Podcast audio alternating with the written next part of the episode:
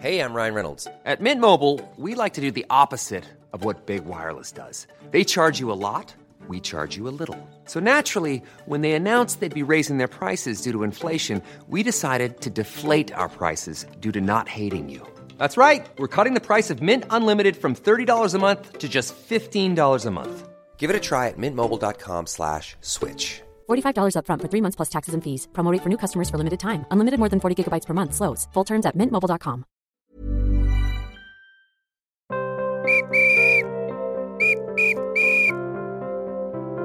Lanier sort ses dossiers, épisode 2. Bonjour Christian. Bonjour. On va retourner dans l'année 1987.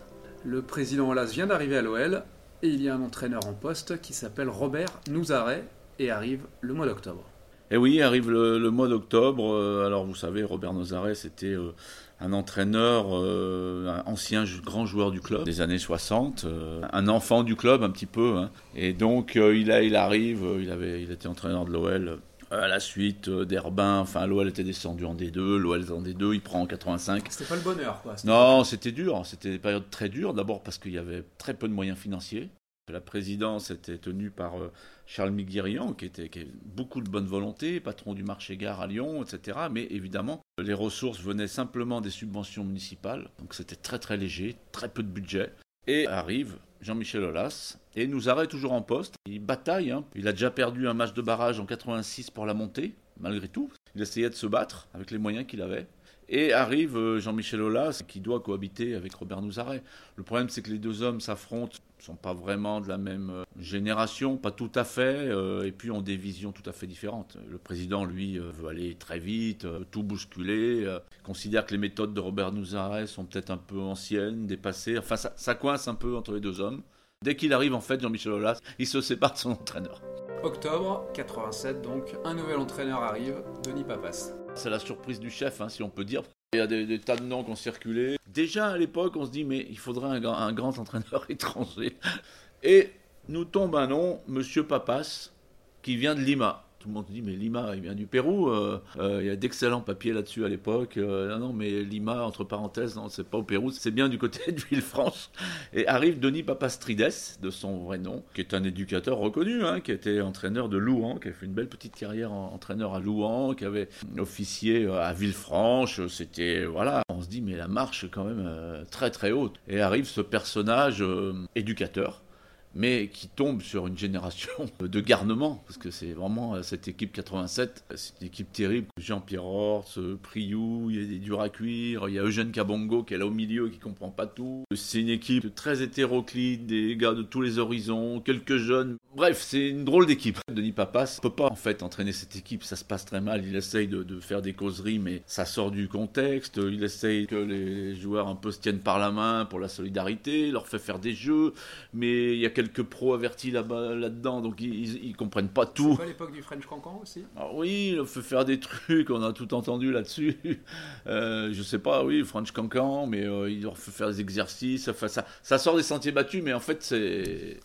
C'est moyen. Donc, en fait, Denis Papas, euh, en plus, il connaît des mésaventures. euh, un match euh, à Sochaux, une mise au vert, où le, le, le ballon part dans le lac. je sais pas si j'ai pas Jean-Pierre Horst dans le coup.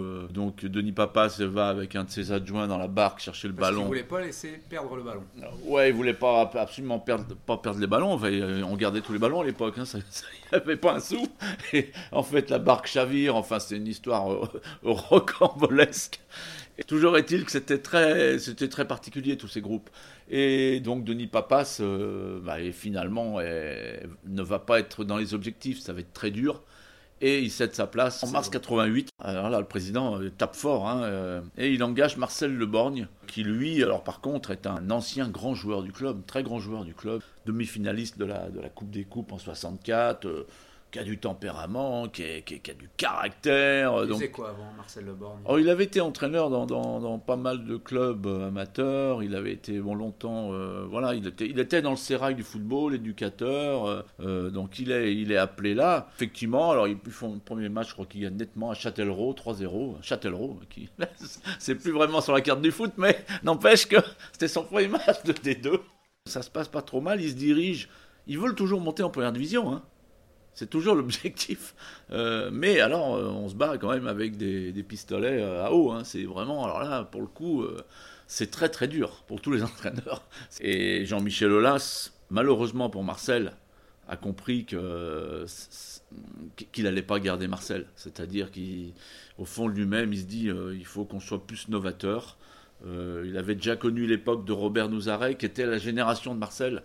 Et il se dit je non, on est quand même sur il faut que ça soit plus jeune. Et une fin de saison qui est en mai. Oui, alors en plus, c'est très très court. C'est très court et c'est très dur pour Marcel Lebon parce que en mars 88, il arrive, il manage, euh, il est à peu près à 5-6 matchs et il prolonge son contrat tout de suite. En avril 88, son contrat est prolongé, donc il se dit bah c'est bon, c'est bon, j'ai mon bâton de maréchal, je vais rester un an ou deux. Euh, le président me fait confiance, etc. Sauf que le président a pensé à autre chose, euh, est allé plus vite et du coup, Olas a déjà pensé à Raymond Domenech. Il se passe que Olas est très proche de Claude Bèze, le président des Girondins de Bordeaux, qui est un très grand club à l'époque. Et Claude Bèze est expert comptable. Donc ils sont amenés euh, à se rencontrer avec euh, Olas, ils ont des relations. Et Claude Bèze lui dit, Président, si vous voulez un grand club, remonter l'Olympique lyonnais, il vous faut des Lyonnais. Des enfants du club, des jeunes qui veulent monter un projet. Et ça fait tilt. Olas pense tout de suite à Raymond Domenech, qui est entraîneur à Mulhouse. Et il se dit, mais pourquoi je n'associerais pas à Bernard Lacombe, qui s'occupe du centre de formation et des cadets et juniors de, de, Bordeaux. Donc le contact est pris et, c'est déjà ficelé en fait. Sauf que Marcel Leban, lui, il continue avec son équipe, il se dirige vers les barrages. Il est dans son projet, il s'imagine pas qu'il va quitter le club. Et arrivent les barrages, et en barrage, qu'est-ce qui se passe? Pré-barrage, pour remonter en première division, il fallait encore passer le barrage. Mais Olympique lyonnais contre Mulhouse, Olympique lyonnais entraîné par Marcel Leborgne, Mulhouse, entraîné par Raymond Domenech. Résultat, sans appel, Olympique lyonnais 4, Mulhouse 0. Cabongo s'y met, s'est déchaîné, bref, Mulhouse voit pas le jour. Le Borgne écrase Domenech. Malheureusement pour Marcel, euh, ça suffit pas. C'est déjà tout programmé. L'OL ne monte pas parce que se fait euh, après éliminer contre Caen, un match euh, dramatique en plus. Lyon gagne 2-1 le match aller de barrage. 1-0 là-bas à Caen au match retour. Et à la 90e minute, il y a un ballon qui cafouillait, euh, Prieur qui tape le tibia à Mario Corian, maladroit sur ce coup-là, et le ballon rentre dans la cage. Lyon perd la montée en, D1, euh, et Marcel aussi, et son poste aussi. Du coup, il en gardera une certaine amertume oui, oui, oui, il avait toujours été assez rancunier. Après, le problème, c'est qu'il a dirigé que 9 matchs, en fait il était dans les clous, donc ça avait été dur pour lui. Euh, personnage en plus haut en couleur, très attachant, euh, qui, a disparu malheureusement. Il y a pas mal d'émotions avec cette histoire. Et puis c'était les débuts d'Olas, qui lui était très impatient, qui a donc passé trois entraîneurs en, en neuf mois, quoi. Even when we're on a budget, we still deserve nice things. Quince is a place to scoop up stunning high-end goods for 50 to 80% less than similar brands. They have buttery soft cashmere sweaters starting at $50, luxurious Italian leather bags, and so much more. Plus, Quince only works with factories that use safe, ethical, and responsible manufacturing. Get the high-end goods you'll love without the high price tag with Quince. Go to quince.com/style for free shipping and 365-day returns.